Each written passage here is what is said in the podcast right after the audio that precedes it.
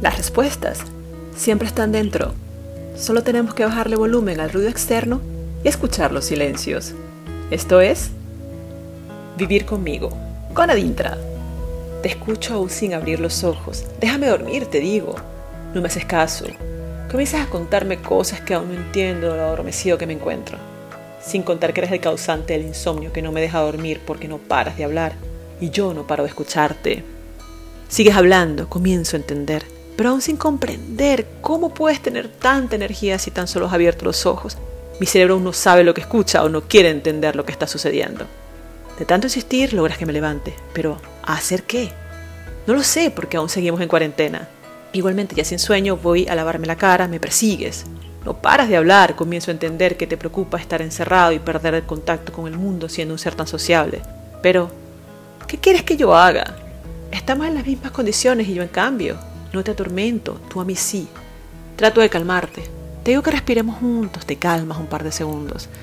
El discurso fatalista vuelve, temes contagiarte y aun y cuando ninguno de los dos ha salido de casa, porque la alacena está bien abastecida. Voy a por un café, me sigues.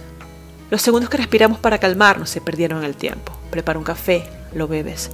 La cafeína en tu torrente sanguíneo te da un boost de energía. Ahora bien despierto, no sabes qué hacer. Sientes que te aburre, no tienes lo suficiente para distraerte. Te ofrezco un libro, no lo quieres.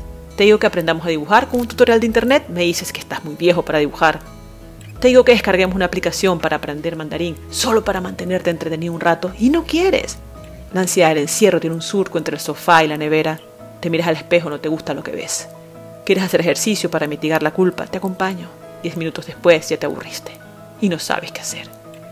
Y eso es solo el comienzo del día.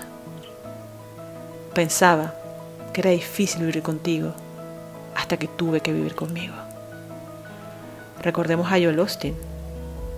Si no puedes convivir contigo mismo, entonces nunca podrás convivir con otras personas. Esto fue Vivir conmigo con Adintra. Muchas gracias.